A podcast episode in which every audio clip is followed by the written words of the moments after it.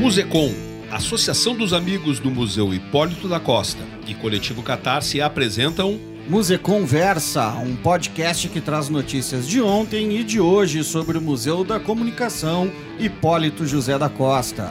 Este é um podcast quinzenal que trata de assuntos ligados à comunicação e à museologia no estado do Rio Grande do Sul e no Brasil. Veiculado nas mais diferentes plataformas de podcast e também nas redes sociais do Musecom e do coletivo Catarse. Este programa conta com o patrocínio do Banrisul e da Rio Grande Seguros. E aonde é que a gente pode ouvir ele, Marcelão? Cara, a gente pode ouvir aqui no www.musecom.com.br. E também dá para conhecer o museu, né? Dá sim, fica na Rua dos Andradas 959, Centro Porto Alegre. Centro Histórico de Porto Alegre, na esquina da comunicação ali, né, velho? Andradas com a. Caldas Júnior. Caldas Júnior, isso aí. Tem telefone e tem e-mail ainda, não tem? Tem o 51 3224 4252 e o e-mail é musecom.sedac.rs.gov.br. Bueno, e o programa de hoje, o nosso sétimo episódio desse podcast, sobre o que, que nós vamos conversar, Marcelão? Vamos falar sobre comunicação, sobre memória, sobre futebol, sobre o que mais pintar a política, porque a gente tem aqui no, na, a satisfação de estar recebendo jornalista e narrador Batista Filho e jornalista e narrador Luiz Magno. Sejam bem-vindos os dois, não sei qual dos dois fala primeiro. Por favor, é o Batista. Ora, o, o, o, cumprimento deveria ser simultâneo, né? Então, olá! então, eu fico muito feliz de estar aí no momento que fala em história e também já como quase uma peça de museu também sobre assuntos referentes a essa área.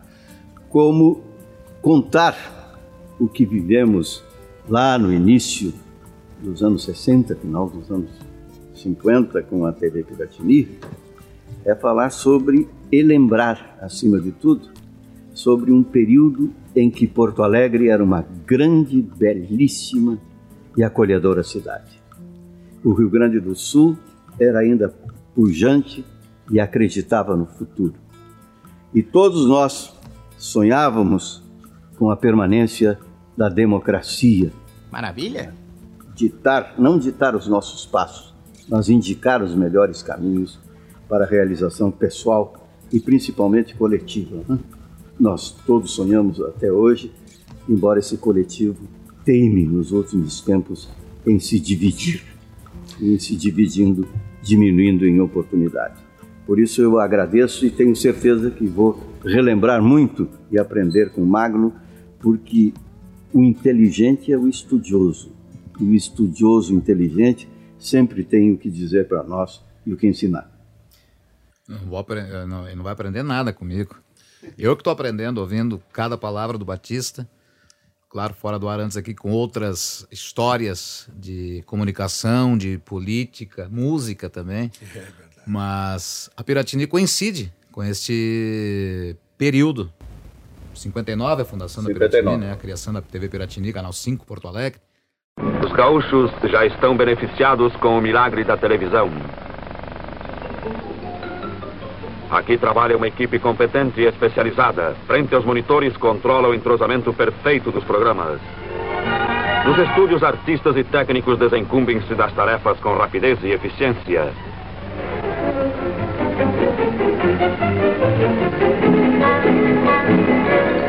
O suíte ou diretor de TV controla e comanda artistas e câmeras no estúdio e seleciona a imagem que coloca no ar.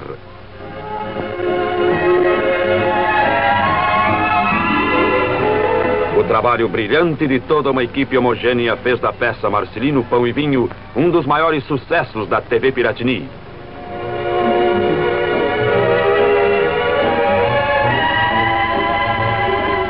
Assistente de estúdio recebe as ordens do suíte pelos fones e determina a sequência de cenas.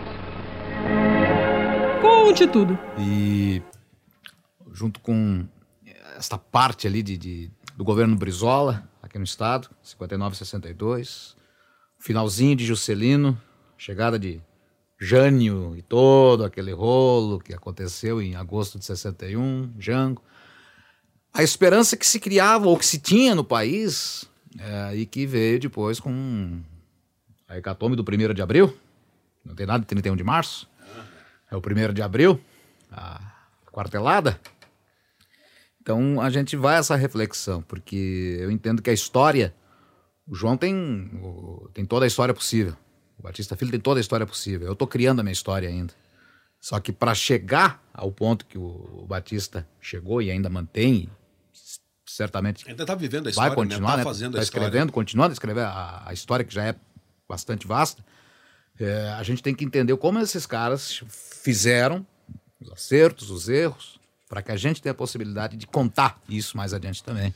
Saber como era para entender o presente e projetar. Bom, o Magno a gente chamou porque ele faz um trabalho muito massa na muito Rádio Guaíba, legal. né? Que é o Arquivo Guaíba, e ele revisita um arquivo gigantesco também de uma rádio histórica. A gente pode ter, ela pode ter suas idiosincrasias atuais, na atualidade, pode ter um monte de questões para se levantar, mas ela continua sendo a velha a Guaíba, a velha de guerra, aquela que mantém a sua história no seu arquivo, né? E aí tu tem feito um trabalho todo de cavocar esse arquivo, né? Trazer ah, né? e trazer isso à tona, e tem sido um trabalho muito bacana.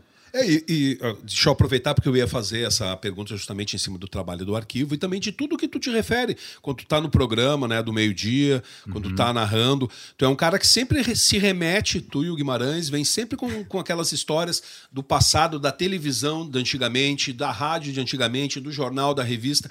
Como é que foi isso contigo? Como é que esse tipo de assunto te interessou? Como é que, como é que isso mexe contigo? Desde criança, eu nasci em São Luís Gonzaga. Eu fui criado no interior de São Luís Gonzaga, pelos meus avós, o Homero e a Marcelina, os pais Na do meu pai. região metropolitana de São Borja, né? Na região metropolitana eu vou deixar para Deixa Não assim. Tá preparado para esse São Francisco, São Francisco de Borja é um bairro, mas tudo bem.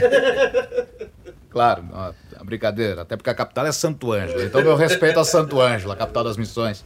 Mas é, então por ter uma diferença de idade com os meus avós, eu acabava, não, eles não tinham o mesmo pique, talvez pai ou a mãe mais jovens para acompanhar as brincadeiras do, do, neto, tanto das loucuragens, que eu sempre fui um idiota maluco, corredor, doido. Então, para me acalmar, eu lia muita coisa. Jornal, revistas, é, de todos os tipos, Veja, Isto É, Manchete, Correio do Povo, Zero Hora, o que aparecer, o que pintava pela frente eu lia. E gostava muito de ouvir rádio. Minha avó tinha um motorrádio preto, em que de noite, principalmente, por conta da, da, das ondas do AM, né, as ondas curtas, né, às vezes pegava também a onda, onda curta da Gaúcha, da, da Guaíba, das rádios de São Paulo, Globo de São Paulo, Capital, Record. Enfim, então eu comecei a desenvolver esse gosto pelo, pela leitura e pela, pelo rádio. E ao mesmo tempo comecei a acompanhar os jogos. Acompanhava os jogos do Inter, do Grêmio, da seleção, especialmente a Guaíba, que era a que pegava melhor lá no interior de São Luís Gonzaga naquele, naquela época. Isso é início de anos 90, 93, 94. E aí comecei a desenvolver isso, a acompanhar, me interessar por história, por geografia, as coisas que aconteciam no mundo, me interessar pelo que acontecia, sei lá, na, na no Vietnã, na, no Japão, no Acre. E a partir dali desenvolvi essa, essa vontade de trabalhar com, com rádio, de trabalhar com a escrita, com entender o mundo, a grosso modo. Né? Saber o porquê que as coisas acontecem. Quem foi o, o Batista, quem foi o, o, Gustavo, quem foi o Marcelo, o que, que esse cara foi na vida, o que, que é aquele lá. Ah, foi prefeito de, sei lá, Santa Rosa, que não brinco com o Guimarães, ele toda hora tá puxando a história do Eni Friedrich é. para mexer com o Zé Aldo por quando a apresentação nas eleições de 90, que o Zé Aldo todo. Agora vamos para as eleições, os votos dos deputados. René Friedrich, de Santa Rosa. Aquele jeito, Zé Aldo todo empolado para falar alguma coisa. Até hoje é. Mas é uma boa figura, um bom, um, um bom colega. Então a gente brinca, a gente vai por esse lado. O Guimarães ele tem mais a pegada do carnaval, das novelas, dos filmes. É, o trabalho de conclusão de. Boca de, do Lixo. É, de faculdade do Carlos foi sobre a Boca do Lixo. Né? Então ele leva mais para esse outro lado. Eu não entendo quase nada do que ele fala, mas eu vou no embalo. Então eu vou aprendendo com o Carlos. À medida que ele também aprende alguma coisa de política comigo. De resultados, de nomes, é por aí. E como é que tem sido cavocar nesse arquivo da Guaíba, assim, para fazer o programa, o, o arquivo Guaíba? O que que tu já achou lá que tu ficou pasmo? Ou continua ficando pasmo cada semana, cada produção nova? É que assim, ó, o arquivo da rádio, é, como é que posso mensurar? Eu acho que 80% está escondido ainda. Porque é uma sala do tamanho aqui do. Talvez aqui dessa, dessa. Desse primeiro andar aqui da casa de vocês. Aham. Com as paredes assim, desta altura aqui, de, sei lá, uns 3 metros de altura, com ah, discos, ah, fitas, fita rolo, MDs, todos os, ah, os formatos possíveis de, de, de, de mídia, mais antigos, né? Não tem, não tá em pendrive e tal. Mas todos os formatos antigos de mídia tá lá gravado. Jogos, programas. eh, Então tem muita coisa que eu não consegui passar ainda. E para isso tem um colega lá, o José Moacir Bittencourt, que é o que cuida do arquivo, que ele aos poucos ele vai passando para as máquinas, para os computadores, que é para a gente poder eh, colocar no ar. Tem muita coisa do Flávio Caras Gomes, eh, salva já na- nas máquinas. né? Talvez seja o, eh, o apresentador ou os programas com maior número de, eh, de arquivos já salvos. Tem coisas da. Eu ouvi um que tu fez com do, do Flávio Alcaraz, se eu não me engano, era ele falando do, do, do Nixon, né? Aham, Aquela- a bah, renúncia do Nixon, né, o fantástico. caso de Watergate. É, do Watergate. Foi é. um programa que eu selecionei trechos que ele fala na renúncia do Nixon e do. um pouco da família Kennedy. Acho que foi por ocasião do, do assassinato do Robert Kennedy. E aí já juntou com o John Kennedy, toda a, a- a história da, da, da família, ricos, eh, como é que é, Bom Vivant. Toda aquela, é, desde sempre, né? Bom, Herdeiros isso, Desde, da desde a época da. Irlanda. Herdeiros da esperteza, né? É, isso aí.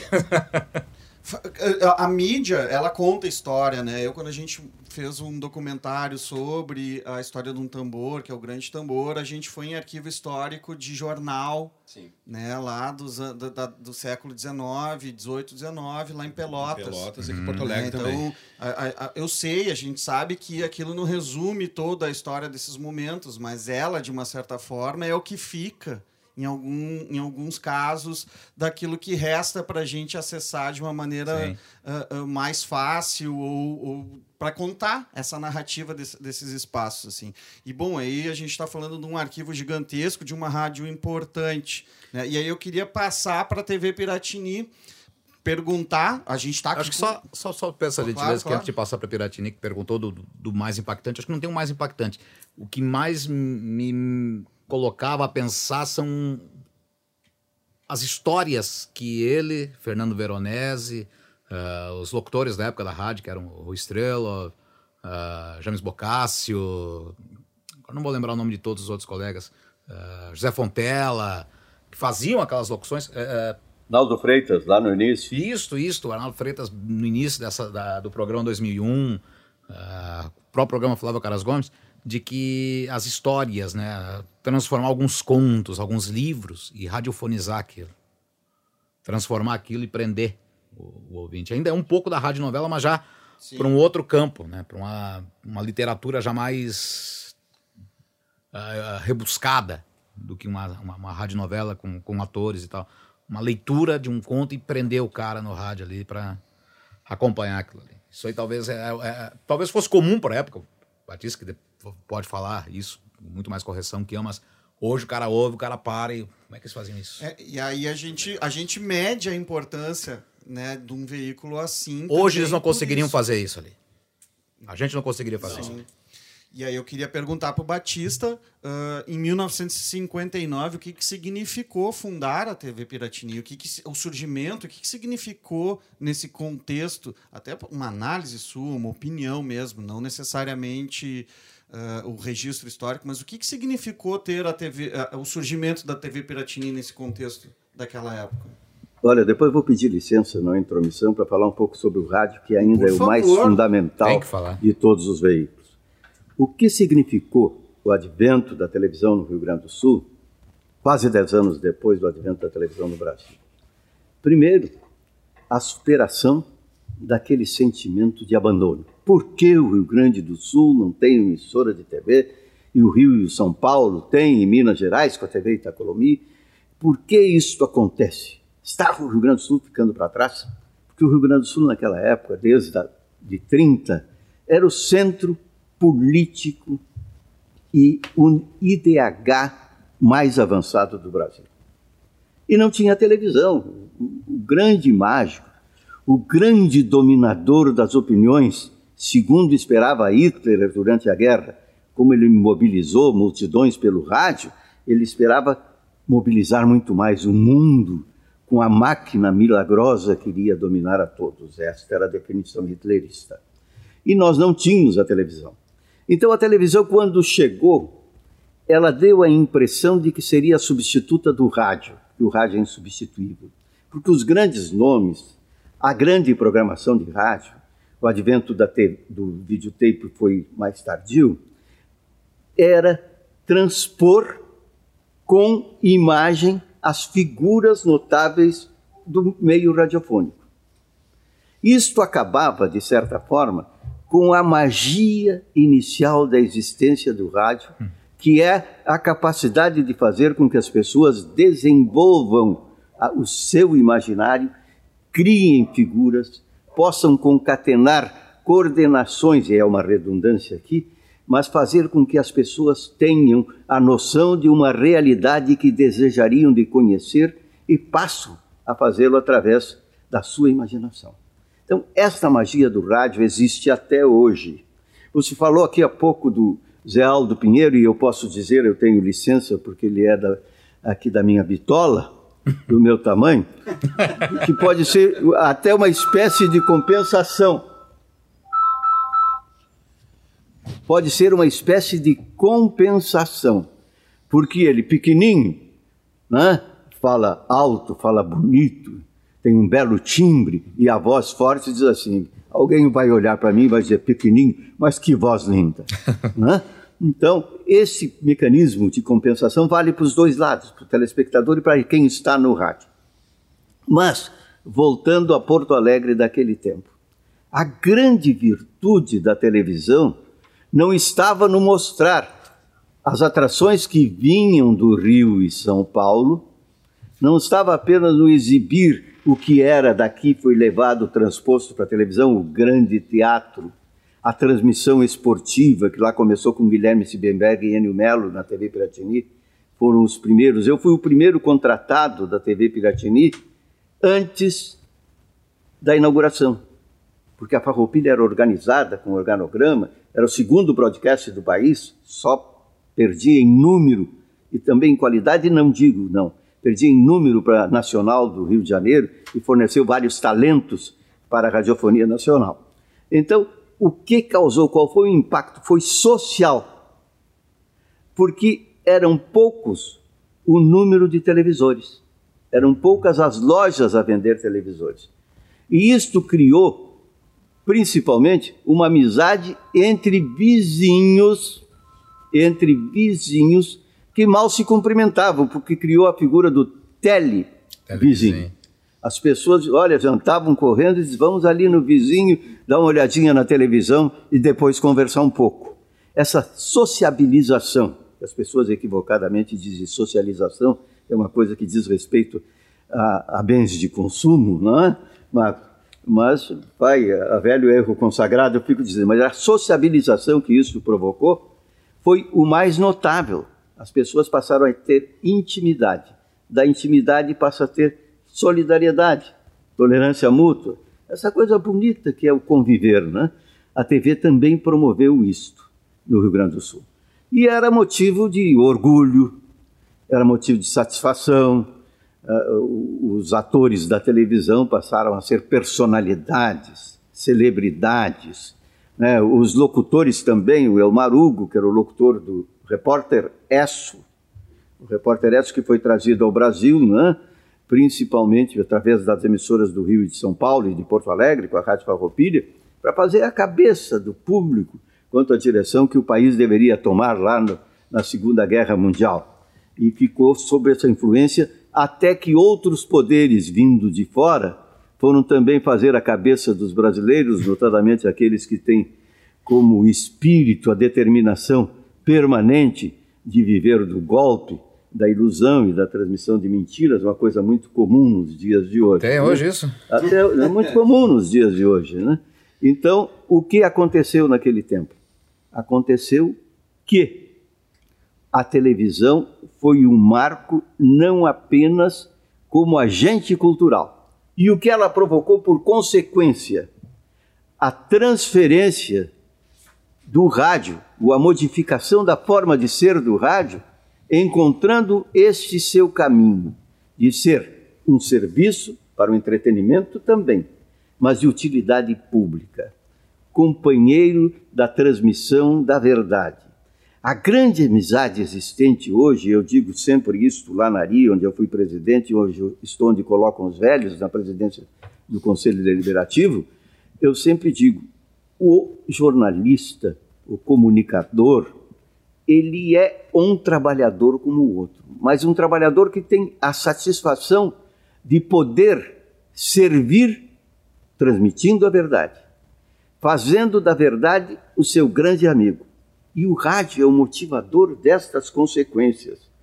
E por que o rádio é o motivador dessas consequências? Porque o rádio só tem um inimigo, ou uma inimiga, que é a solidão. As pessoas não gostam do rádio aqueles que não sabem nada. Os que conhecem o rádio, que recebem a notícia, que traz os conhecimentos muito trágicos, mas também traz manifestação de alegria, transmissão cultural, que é o que nós precisamos. O Rio Grande do Sul sempre teve destaque no rádio, notadamente nesse período de 30 a 1960, não foi pelo advento de televisão que mudou foi porque o Rio Grande do Sul tinha essa influência nacional. O Rio de Janeiro, depois de 30, capital cultural, capital política do país, tinha a influência da cultura gaúcha, dos políticos do Rio Grande e, por consequência, os artistas. Alguém falou há pouco em São Borja, nos políticos, mas Pelotas, por exemplo, exportava talentos direto para o Rio de Janeiro. Glória Menezes é uma. A Glória Menezes é uma. E os grandes programas de atração pública da Rádio Nacional né, nos programas de auditório, que aqui em Porto Alegre também foram um sucesso, com Maurício Sobrinho, com Salimem Júnior de Pelotas. Uhum. Né? E esses programas de auditório do Rio de Janeiro, da Rádio Nacional, que criou uma figura eh, rainha de um, rainha de outro, Marlene e Emilinha Borba, com Manuel Barcelos e César de Alencar, apaixonavam o público. E isto aqui era feito no Rio Grande do Sul antes com Abel e Estelita, que foram para o Rio para ser as grandes figuras da Rádio Mairink Veiga. A Rádio Mairink Veiga era uma emissora privada que se atrevia a rivalizar nas suas produções com a Rádio Nacional do Rio de Janeiro, ficando lá atrás em posição secundária a Globo e tantas outras. Por isso, o rádio dominou sempre sem querer, sem ser assintosamente, porque as pessoas não percebem isso. Mas dominou grande parte da vida, do momento, do diuturno dos brasileiros, dos gaúchos. A Rádio Guaíba marcou também a sua época, porque parece que a pressentir, uma questão assim sensitiva, ela começou fazendo este rádio moderno da informação, dos grandes locutores, que era também para continuar aprendendo a imaginação. Teve gente que se apaixonou pela voz do Strelov, do Lancieri, de tantos outros. E tem esse arquivo extraordinário da prestação pública, de serviço público. Notadamente, você lembrar o Flávio Alcaraz Gomes, que era um gênio, era notável. Mas a responsabilidade radiofônica na história do Rio Grande do Sul, com o que fazia, com o que comentava, a maneira com que participava com absoluta isenção, embora fosse um progressista, foi do Amir Domingues, que tem também deve ter tem muita coisa, um arquivo extraordinário, porque foi uma figura extraordinária. Então, eu não falo sobre a TV agora, falei sobre a TV, o que ela causou sobre isso.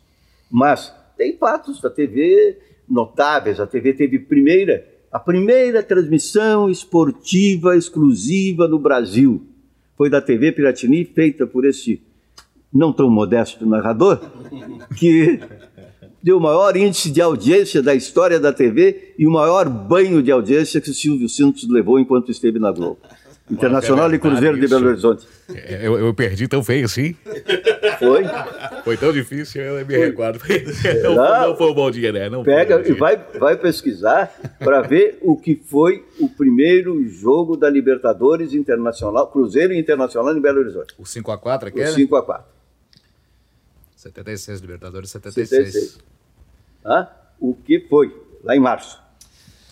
Bom, você está escu- como a pior, só Vai, vai. emendar com o jogo, tida como a pior atuação da história de Elis Ricardo Figueiredo. É verdade. É, mas Você também está com o Valdir do escutando- lado. Bah, Mais um episódio do podcast Tomzinho. Museconversa, né? Um programa produzido pela Associação dos Amigos do Museu Hipólito José da Costa e Coletivo Catarse. Eu, Gustavo Turque, jornalista formado, estou maravilhado com o que estou ouvindo aqui. Marcelo Cogo também, Eu meu sou, colega. tam- cara, eu ouço rádio desde criança, né? Eu vivi o futebol, para mim, o futebol dos anos 80, começo dos anos 80, ele para mim é inesquecível com as jornadas do Plex, título do Inter perdido em São Borja, quando o cara ouviu o jogo do Grêmio, o Grêmio ganhando no Olímpico. É, e quem é o cara que dizia o brasileiro não vive sem rádio? Quem é o dono Roberto desse- Brown, né? Roberto Brown, né? Não sei se o dono, mas quem propagou muito foi o Brown. né? Grande narrador, gol, gol, gol. Gol do Inter, gol do Inter, gol do Inter, né? Não era gol, gol, gol, gol, gol, gol era do, do Milton Jung, Milton, né? é. Milton Jung. E aí a gente vai dar uma pausinha nesse, né, no podcast, nesse, na- dar um, um breakzinho, vamos ouvir uma música e na sequência o quadro Museu Conversa. É, o quadro da memória. quadro da memória, minha memória falhou aqui. Ela. Então, Né, O quadro da memória com a Renata Veleda, que vai nos trazer duas notícias uh, sobre a TV Piratininha. A gente retorna aí na sequência. Quero lhe ouvir.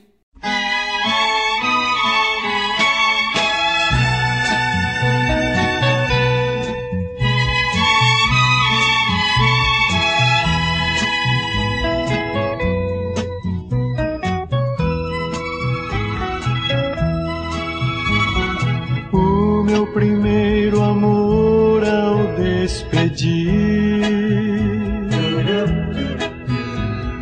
Disse-me um triste adeus e foi embora. Agora o coração reclama Agora sei que não me ama E minha vida está chegando ao fim. O mundo agora é triste até demais. O céu pra mim não tem nenhuma cor. Agora sei que estou sozinho, sem seu carinho e minha vida não tem mais valor. É uma lágrima eu vi rolar uma lágrima e nada mais. Mas eu sei não esquecerá.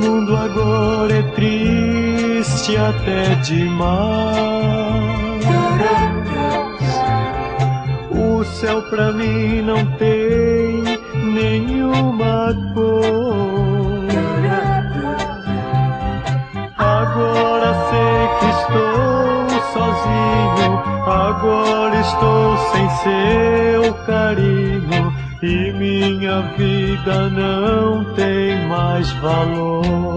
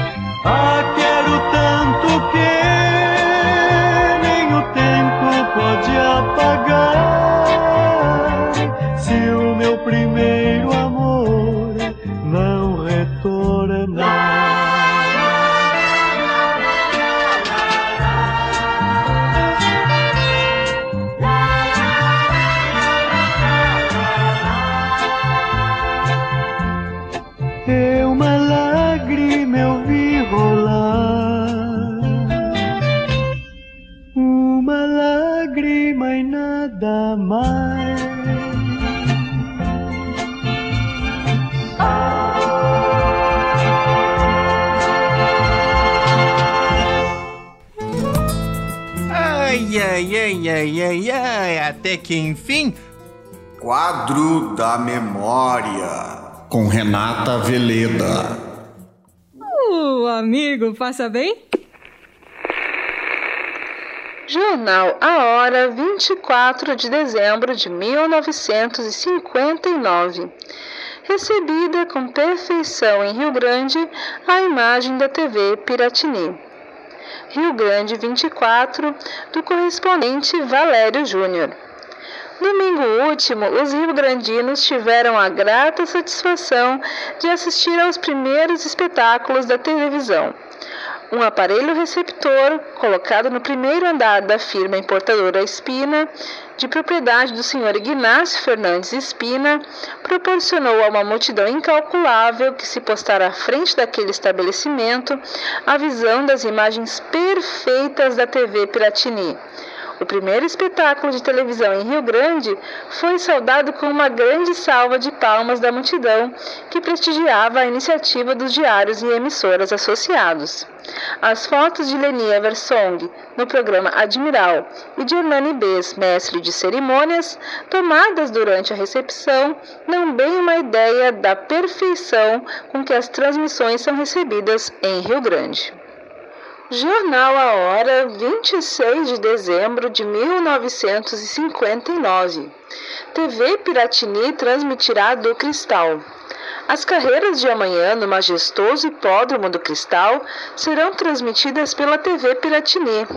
Teremos assim no vídeo desenrolar do último programa de corridas do ano de 1959, em que aparece como prova principal o Grande Prêmio Oscar Canteiro, que será disputado na distância de 2.200 metros com a dotação maior de 80 mil cruzeiros.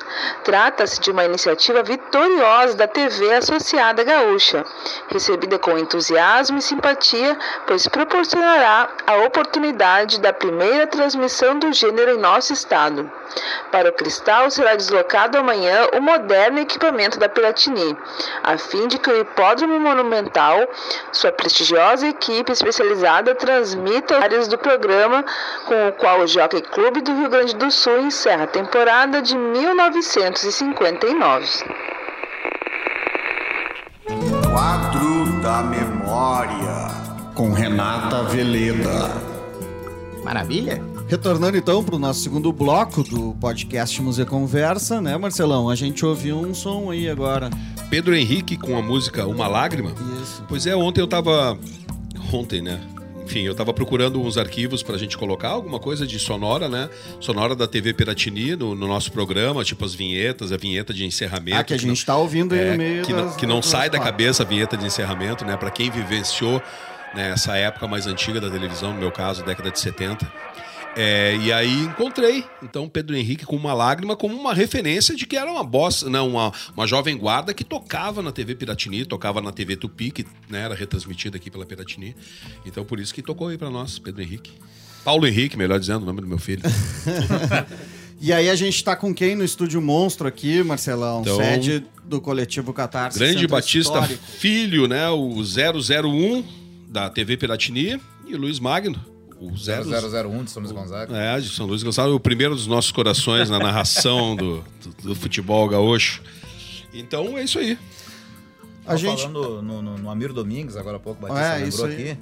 1960, a cobertura que a Guaíba fez primeiro na inauguração de Brasília e depois nas eleições à presidência da República em 60, utilizando até o Serviço Nacional do Índio. Na época não era a FUNAI ainda, era uma outra, uh, outra, sigla, né? outra sigla, uma outra entidade governamental. Então, Estranhamente chama SNI. Não, não, não, é o SNI. Serviço é Nacional do Índio. É, é, se for levar por esse lado, sim, mas é, o outro não é, da, não é bom. Enfim, e mas com apurações também, cara. É. Não é apurações paralelas né, da eleição com resultados antecipados. Então o Amir ele tem uma, uma história assim como o Flávio tem nesse campo mais de jornalismo, de genialidade, de, de tocar uma programação, de criar uma programação. O Amir era mais do a mão na massa mesmo, de, de, de ir lá, montar, fazer, dá para fazer, não dá para fazer, vai fazer. E fazia. Então são dois dos maiores, tanto Flávio quanto Amir, dois dos maiores nomes da Guaíba e do Rio Grande do Sul em rádio e jornalismo. Tu sabe que eu acho isso uma coisa muito legal quando eu ouço nos programas de rádio os repórteres, os narradores falando sobre esses desafios enfrentados para fazer um, uma transmissão. Falando do caso do futebol, que é o que mais me atrai, né? É, mas enfim, e aí eu fico pensando nos inúmeros desafios tecnológicos né, que vieram sendo é, rompidos, né, abraçados, encontrados, vencidos é, no decorrer todo, até o momento que a gente tem hoje em dia, uma digitalização quase que completa de tudo. A gente tem a imagem do rádio, né? Quem quiser vai assistir o rádio pelo Facebook. Eu me nego a fazer isso porque ainda mantenho ainda aquela questão do como é que é esse cara? Como é que é essa, esse, esse cara que está falando, a voz dele me, né, que tipo de figura que ele é, né? Quando a gente enxerga, às vezes a gente perde, perde um pouco o encanto.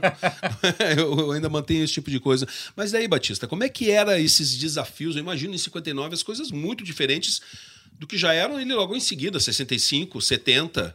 Né? O avanço tecnológico era muito rápido também nessa época, como é hoje em dia? Não, não tinha a mesma rapidez, mas existia já tecnologias avançadas. Por exemplo, a Guaíba pôde implantar com absoluto sucesso o seu estilo, o seu modo de fazer rádio, porque era extremamente avançada e equipada com o que existisse de melhor. Sempre eu digo existisse o tempo do verbo aqui, porque se tinha uma coisa nova amanhã, mesmo que não necessitasse, ela adquiria Sim. e colocava e implantava. Então, e tinha um, um engenheiro 50 anos à frente do seu tempo, que era Homero Simon. Homero Carlos Simon.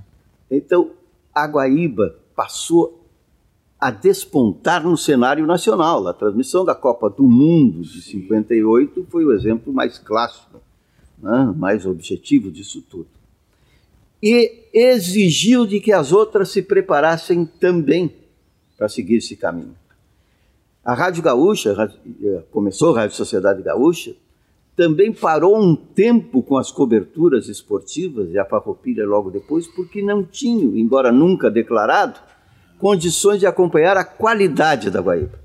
Mas foram se preparando também através da importação de equipamentos, de planejamento que precisa ser feito, porque o rádio começou da forma romântica. Né? O, o, o rádio da década de 30, de 40, o dono de rádio, ficava feliz quando ele podia fazer uma pontinha numa novela. Dizer apenas boa tarde, senhor, seja bem-vindo. Né? Porque era paixão, Sim. amadorismo.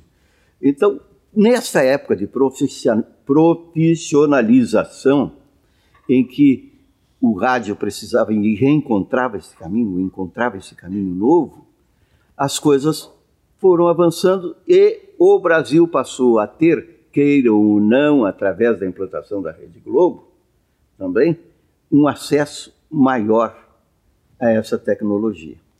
Mas era muito difícil. Eu viajei muito para fazer transmissão esportiva e não na hora não ter linha. Você transmitia por linha telefônica. Eu viajei muito também ouvindo coisas engraçadas. Uma ocasião eu fui a Recife e eu ia sempre cedo para o estádio para acompanhar a montagem para mim, porque a rede dos diários emissoras associados tinha um emissor em cada centro, não precisava viajar alguém da equipe técnica. Mas com alguns dos meus colegas, de vez em quando, entrava na metade do jogo. Eu disse: olha, a única maneira de não acontecer isso, não vou revelar para ninguém, mas eu, eu, vou chegar uma hora antes. E chego para o técnico que está lá e digo: olha, meu amigo, eu preciso chegar lá no Rio Grande do Sul, você está lá em 15 minutos, Né? Vamos instalar uma hora antes do meu, que tu vai instalar ainda 45 minutos antes do jogo. Aí era difícil de cair, porque uma ocasião em Recife, o, o, estádio vazio e eu chegando, só a equipe técnica tinha chegado, da, da TV Rádio Clube, e eu ouvia todas as vozes, né? E dava fácil de distingui-lo. Ah, e o cara dizia assim: vamos montar antes do gaúcho, um auxiliar, vamos montar antes do gaúcho. Ah, vamos montar tudo nosso antes. Depois a deles, eles que aguentem a nossa narração lá se não der certo. Vamos fazer, mas vamos fazer por. Eu digo, agora sim, eu vou chegar antes e pedir para fazer, Fazer as- a primeira. fazer a primeira. Olha, afinal de contas, nós somos uma rede, vocês estão vendo o jogo no estádio aqui, não podem transmitir ao vivo para a cidade, eu vou transmitir ao vivo para o meu estado. né? Então, vamos tratar disso. E daí tinha também Ah, a era- forma da uma gente política. fazer uma política de, de bom convívio depois do jogo, não jantar, as coisas assim. Me ajuda a te ajudar. Fica agradável. Não, não claramente, né? Para não ofender sensibilidade e inteligência, né? Porque sabe que inteligência é uma coisa também relativa. Todo grande inteligente tem. Existia um jargão do futebol que era clássico. Todos Santos tem seu dia de São Cristóvão. Pega o cara errado. E todo São Cristóvão tem seu dia de Santos. O sujeito pode não entender nada, mas naquele dia passou a clarividência ali, o sujeito entende e tu que fica mal, né? Então, era, era isso. A dificuldade, depois, o advento do videotape foi um grande avanço.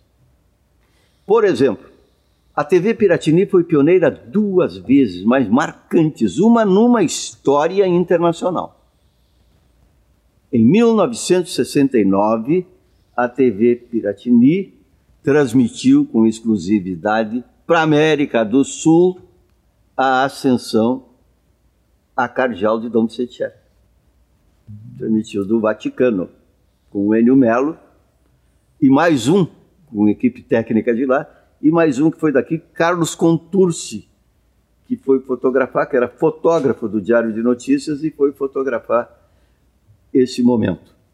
E acabou servindo como fotografia, transmitindo para o mundo. Né? O Contursi foi, de um determinado dia e evento, fotógrafo do mundo. Esta é a primeira. A segunda, a primeira transmissão exclusiva de televisão foi Libertadores da América, de 76, no jogo que o Internacional perdeu para o Cruzeiro em Belo Horizonte, em que o Enio Rockenbach, o Nelson Vacari e eu, nós três contatamos com Marcos Lázaro, empresário do Roberto Carlos e empresário de espetáculos culturais, principalmente musicais. Né? E ele comprou os direitos da Libertadores. E nós compramos dele. E fizemos essa primeira transmissão que foi um sucesso. Né? Um sucesso de audiência, não vou aqui falar exatamente o número, mas foi quatro ou cinco vezes a audiência do programa Silvio Santos, que era o campeoníssimo do domingo, que dava um baile no Flávio Cavalcante no horário. Então, e depois continuamos transmitindo. Mas houve uma reação muito grande. Os colegas fizeram promover um jantar, que eu fui convidado, fui com a minha esposa e no jantar, num de determinado momento, mas Batista, não pensaste nesse jogo exclusivo, estás determinando aí o desemprego dos teus colegas. E eu disse, olha, acho que não. Aí a Olenka, minha esposa, que é jornalista também, disse, vamos embora. Esse negócio aqui é para te provocar. Eu disse, não, não. Eu vou falar para eles uma coisa, talvez eles entendam daqui a 30 anos. Só a transmissão exclusiva de televisão pode colocar o Brasil em condições de competir com o futebol europeu, porque senão vai virar futebol de várzea e futebol brasileiro. Os custos são cada vez maiores, os profissionais estão cada vez mais caros, as cidades estão cada vez mais inseguras, o futebol está sendo mais tarde. Então, associado paga quando o time está ganhando e renda não sustenta essa estrutura. Somente milhões de pessoas assistindo pode bancar essa estrutura. E essa estrutura pode ser mais cara para ser atração para esse milhão de pessoas, ou milhões de pessoas. Então, com isto, a, a TV vai salvar o futebol. E hoje você sabe que a TV salva o futebol não apenas pelo que paga, mas pelo que os patrocinadores têm de interesse de venda de outros produtos por estarem ali no futebol da TV. Uhum. Mas é difícil de entender, né? As coisas que são vistas antes também não pode querer a compreensão de todo uma- mundo, né? Uma cultura Sim, é rompendo. porque a gente viu, né? A gente sempre ouve isso daí, né? A TV vai matar o rádio. A internet vai matar o jornal. Ah, o streaming vai matar a TV, né? A gente vê, ah, ah, o CD vai matar o vinil. E o que a gente vê hoje é que não existe mais CD, mas vinil vem voltando. Volta- Sempre é. tem um processo de um, de um ah, observar que vai superar o outro. Sei lá se isso aí também não é um próprio marketing dessa nova tecnologia, né? Mas as coisas acabam se rearranjando e o que a gente vê nessas mídias, a internet, como- a- o rádio e a TV se rearranjando dentro dessas próprias mídias, né? Eles se reinventam. Isso. Eles se reinventam. Veja o rádio, o rádio com a TV principalmente. A TV com o cinema. Não sei a coisa mais importante, mais rentável do que o cinema. Tanto que hoje produzem muita coisa ruim, no meu entendimento, porque é rentável. Né? Mas a arte, a arte intocável, a arte é, é o néctar né? da, da alma, né, que suporta, faz com que as pessoas suportem o que é de ruim, o que é feito, os cenários tristes, porque vem no cinema cenários diferentes, oportunidades diferentes. Ou oportun- até aquela realidade que vive sendo É. vencedora. é, é, com é, herói. o cinema é um estímulo ao mais nobre dos exercícios, é fazer pensar sobre o que você viu. Não é só sobre o que você lê, o que você acompanha. É pensar sobre aquilo que foi visto. Gos- Goste ou não goste, você chega à conclusão e fica satisfeito que a conclusão é tua, não teve a influência de ninguém. Né? Eu acho que a televisão, tudo isso é superado. Tudo isso vai ser superado por outra forma, mas nada desaparece. Sim. Porque o que é sustentáculo não desaparece. O teu avô não desaparece da tua memória no que ele te ensinou, no que ele te proporcionou. Assim vai com teu pai, assim as sucessões. Né? O que é material também não desaparece se existe a inteligência da preservação. Por que, que nós estamos falando num museu para um museu? Porque ele é vivo? Vivo porque ele tem história. Ah, perfeito. Né? E, e- e quanto à televisão, me perguntaram uma vez, Batista, o que que tu explica pela longevidade de alguns e, e não tanto de outros? A frase é meio cretina até, mas a definição era uma só. Nada é permanente quando não é bom. Quando é bom, fica. Quando passa, fica na memória das pessoas. Foi bom, olha, bom era aquele. Agora, na televisão também. Para fazer, fazer sucesso da televisão, o que, que precisa? De uma das duas coisas. Que as duas não se, se bicam, não se tocam. Ou você tem a segurança do bom, que perdura, você tem a naturalidade do imbecil, que com o tempo vai perdendo o tempo, perdendo também o espaço e desaparecendo. Né? Você olha na televisão, quanta gente ali fazendo coisas que não, não são de bom gosto né? e desaparecendo depois. Gente, eu por mim eu ficava gravando infinita, ad infinitum aqui, porque são muitas A histórias. gente é está muita saindo daquela, né? Termina o podcast do Museu Conversa e a gente fica pensando, vamos fazer um heavy hour, que é o outro, é nosso um- é um podcast do Coletivo Catarse, que tem mais uma Nosso hora e meia e a gente faz horrores. É, e, e aí, a gente está chegando na nossa reta final. Eu queria fazer uma pergunta pro, uh, pro Magno, né? Que a gente. É isso que o Batista falou, a gente. uh, as tecnologias vêm, elas se superam, se adaptam, as pessoas elas pegam e, e, e transformam isso.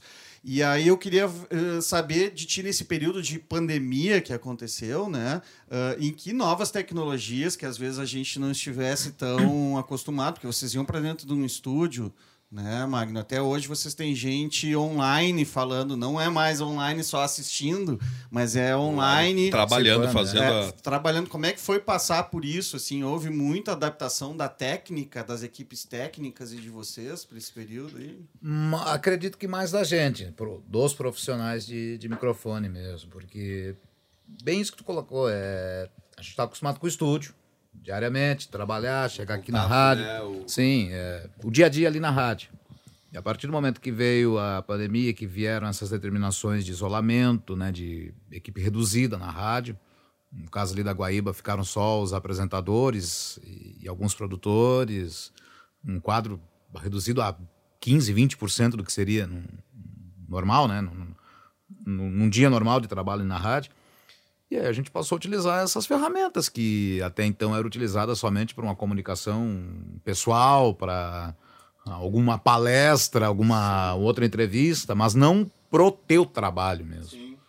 E aí, primeiramente, somente com o áudio, né? Os primeiros meses só o áudio de casa. Eu tava na sacada fumando, tava sem camisa, tomando café, caminhando, cuidando dos meus gatos. Luizinho pra lá e pra cá. O Luizinho loqueando, vendo televisão na sala. E só que daí chegou um ponto, não, tem que ter imagem agora. Aí, para ainda, aí tem que ficar sentadinho aqui, parado, olhando, esperando cada um falar, enfim. Foi legal por esse período de ficar em casa, de, de- por favor, né, não, não, não que eu tenha gostado da doença. Sim, não, No não. mundo não gostou. Ao menos quem tem um pouco de consciência não gostou da doença. E, mas por ficar mais com meu filho, ficar mais em casa, cuidar mais das coisas de casa também. Que às vezes no dia a dia, no- na, na semana. A gente diz que cara não gostou vê. por, por ter podido ficar, né? Porque teve É. gente que não pôde ficar, né? Que teve que ir Sim, pra sim, rua, sim. encarar. encarar Não, vários colegas morte, que não né? tiveram um home office É. aqui na Guaíba. Mas isso fica um pouco também, né, Magno? Muda, né? Por- Nós aqui, por exemplo, nós somos também uma produtora de conteúdos. Sim. Tá, né? A gente coisa, fez né? muita coisa também que, que a gente não fazia. Ah, fazia sempre aqui de estúdio, as gravações. Agora, até hoje, a gente está mantendo, abrindo um pouquinho. Bom, estamos recebendo vocês dois aqui no estúdio, mas metade dos programas que a gente está executando aqui, nós estamos no sétimo, a gente teve pessoas online também. Uhum. Né? Online. É, a tecnologia é boa, se É. bem trabalhado. E isso acabou paciência com possibilidade. Hoje em delay. dia- Hoje em dia a gente pensa, meu, dá pra gente conversar com quem a gente quiser, Sim. onde a pessoa estiver. Internet boa, uma câmera boa, vai. Foi. Por qualquer lugar do mundo. As próprias empresas desses softwares melhoraram esses softwares. Sim. Né? No início da pandemia era uma porcaria tu fazer o um Google Meet. Não, hoje é uma estabilidade. Do uma- que eu tenho acompanhado, a Gaúcha ainda usa boa parte da programação com gente em casa, com home office. E com uma qualidade. E como é que tu vê, só pra finalizar aqui, como é que tu vê aqueles dinossauros dentro da rádio, que eu sei que existem alguns, na técnica, se virando na- nisso, cara? Cara, Com essa mudança tecnológica, com não necessariamente da pandemia, mas a gente vê que novos equipamentos vão surgindo também, né? Ao invés de apertar botão, tu tem que apertar mouse em algum momento, né? Assim, ó, o- até o pessoal da, da, da- técnica, ali de central técnica, é um pessoal, como é que eu vou dizer, sempre foi ligado. Independente da, da idade ou do tempo de, de, de- serviço ali. Ligado em tecnologia. É, então para eles não teve problema. Às vezes a gente enfrenta entre a gente mesmo, né? Nós, comunicadores, alguns problemas de, de conexão, de, de áudio, mas nada que seja comprometedor. né? São outras coisas, mais de internet mesmo do que equipamento. Porque a, situação. a parafernália mudou muito. Eu, nós falando aqui futebol. Futebol é um exemplo muito clássico disso daí tudo. Eu, ah, cultura de estádio desde sempre, até hoje sigo na cultura de estádio, né? Ah, aliás, nesse período pandêmico é o maior período que eu fiquei distante de um estádio na minha vida desde que eu nasci. Eu nasci em 79. Ah, Meu pai e minha mãe já me carregavam para as bancadas do Olímpico ah, já com menos de um ano de idade. Né? E aí eu me lembro de crescer indo ao estádio e, e olhar na rua, quando os jogos eram maiores, a parafernália que era, tanto para TV quanto para rádio. Aqueles quilômetros de cabo, aqueles caminhões gigantescos. Aquela Isso década de campo de 80, década de futebol, 90. invadindo no campo. E eu notei. Mas isso mudou muito. Mudou muito essa parafernália. O tamanho das câmeras modificaram também. Né? Hoje tu tá vendo aí transmissões que os caras já estão usando o telefone celular na beira do gramado e vou dizer É. um negócio. A qualidade daquela imagem é bem interessante. Né? Eu já vi vocês criticando na rádio. Cara, aí, assim, ó, Parece Magno. videogame, meu. Eu É que vocês bizarro. também são meio de, de conservador também, né? Vamos combinar. Tá, ser conservador, por exemplo, eh, Nisso daí, tá? Nisso, nessa questão. O... Mas tu é jornalista, vocês são jornalistas, perfeito. Já tem uma aptidão, já tem uma técnica, aprenderam a, a lidar com aquilo. Vocês trabalham com comunicação. Agora vai lá, sei lá, Luiz Magno não tem a mínima formação, não vai nada, resolve querer ser ah, influencer. Sim, sim, sim. não. Vou ali na SEG, chego na, na- na direção da SEG, quero uma carteira da SEG. Quanto é? Me dá, tá. Eu sou agora influencer, eu quero trabalhar, quero fazer jogo do Inter, quero fazer jogo do Grêmio. Aí tu vai pra arena, tu vai pro Beira Rio, com, a- com o celular na mão, e tira o lugar de uma equipe de rádio, de uma equipe até de televisão, de uma emissora de outra cidade que quer, sei lá, ontem foi Atlético Goianiense Inter, por exemplo, que eu fiz o jogo. Ah, Para quem tá acompanhando aqui na, na- em um outro dia do podcast, ah, foi na ah, segunda-feira, ah, ontem foi 6 de dezembro, né? 6 de dezembro. Uma rádio de Goiânia, por exemplo, não poder ver Porto Alegre porque o Luiz Magno, influencer do canal Colorado Doido, não sei o que, tá fazendo live no estádio. Tem muito disso. Independente de casos que já aconteceram, e acredito que tenham acompanhado ele, do, do Nando Gross, que ficou sem poder trabalhar no Grenal, Sim. não é o único caso. Ele se tornou mais conhecido porque ele reclamou publicamente e tal, tudo bem. Mas outros colegas também ficaram fora. Porque é o influencer A, o influencer B, é o Colorado A, é o gremista B, é o juventudista Z. Esse é o meu ponto de conservadorismo. Não, aí, cara, aí eu tô 100% com vocês. Eu sou um ouvinte de rádio, sou um ouvinte de vocês, desse programa que vocês têm ao meio-dia. Aliás, a única coisa que eu tenho ouvido na Guaíba ultimamente é o, é o arquivo Guaíba e esse programa do meio-dia. É, não é muito diferente disso. tá? E eu concordo, com- tu e o Guimarães falam muito sobre isso, e eu concordo plenamente. O que eu quis dizer é que tem transmissões da Globo, do Premiere, que eles estão fazendo já com uma pessoa, um operador de câmera, ele não opera mais uma câmera, Sim. mas um celular. Sim. E a qualidade da imagem tá fantástica. Uhum. É isso que eu estou falando da modificação tecnológica, né? não do uso e como se usa e, o- e o que, que eu vezes- acho que isso é uma outra discussão muito bacana da gente fazer, inclusive, viu, Magno? Já podemos Aham. pendurar por aí, porque isso é os novos tempos da, do- do- da comunicação também. Mas aí o que eu, o que eu tava trazendo essa linha dessa parafernália, que eu imagino lá, a gente tem câmeras no Musecom, né? De, de, de, de- do museu ali, da Piratini, entre outras, que eram. Isso. Claro, né? O tamanho daquelas Na difu- câmeras. da difusora lá no Prédio da E a Bandeirantes gente, também. nesse caminho aí de 60 anos, praticamente. Tem uma na TV Guaíba, na Record aqui. É, pois é, vira um telefone celular, né? E aí eu quero ensejar, então, a- a- nesse caminho, a- já também as conclusões. Por favor, Batista, Magno, que a gente está estourando já o nosso tempo do podcast. Somente isso o tempo. Ô, ô, tu quer um, um tempo? Dá Três tempo. minutos. Três minutos. Vamos lá. Primeiro, sobre essa questão levantada agora. As pessoas evoluem. Mas deve evoluir no sentido de trazer melhor nível de bem-estar para as próprias pessoas. E o nível de bem-estar começa com educação e com trabalho. Então, substituir trabalhador em nome do avanço tecnológico é criar também gerar desemprego. Esse avanço tecnológico é para beneficiar a qualidade de quem paga o serviço. E quem paga o serviço é o ouvinte e o assistente.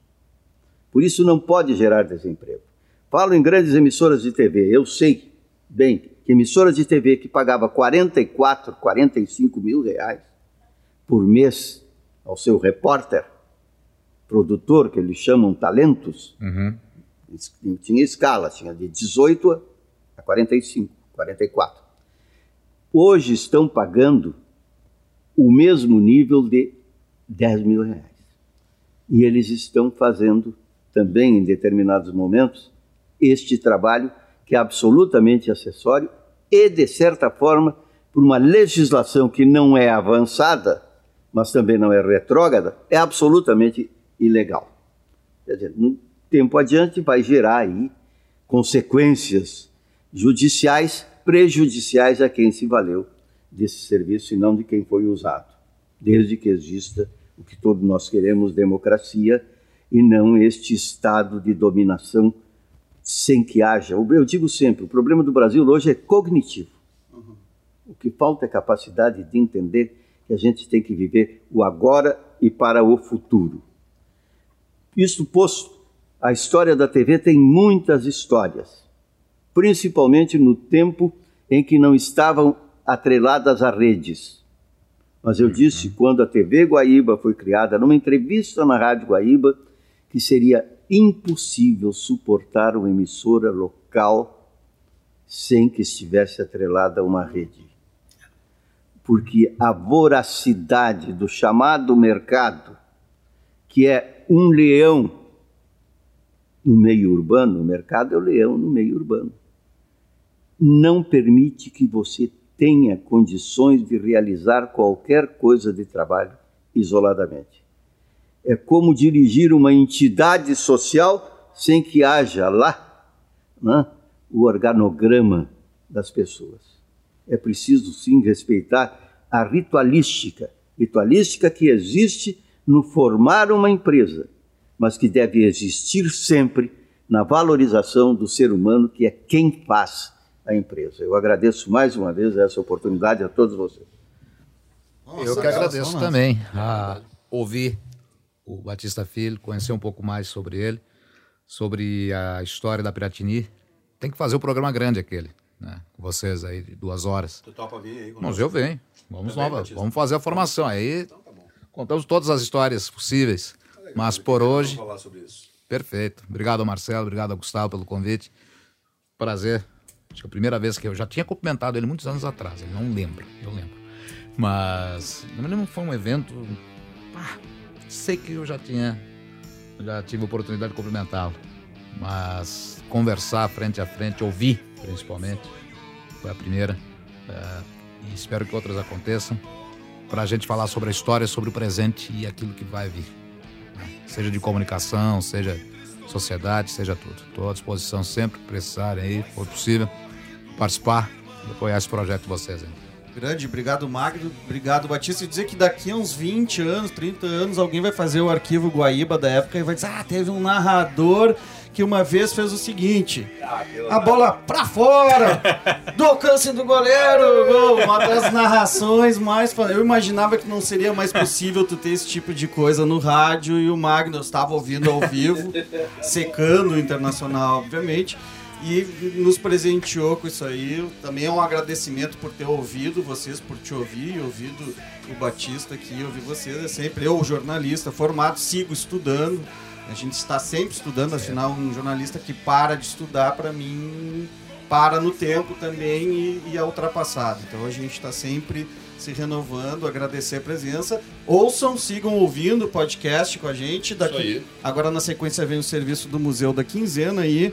Até a próxima, Marcelão. Até a próxima, Gustavo. Foi uma satisfação esse programa de hoje. Maravilha. Maravilha?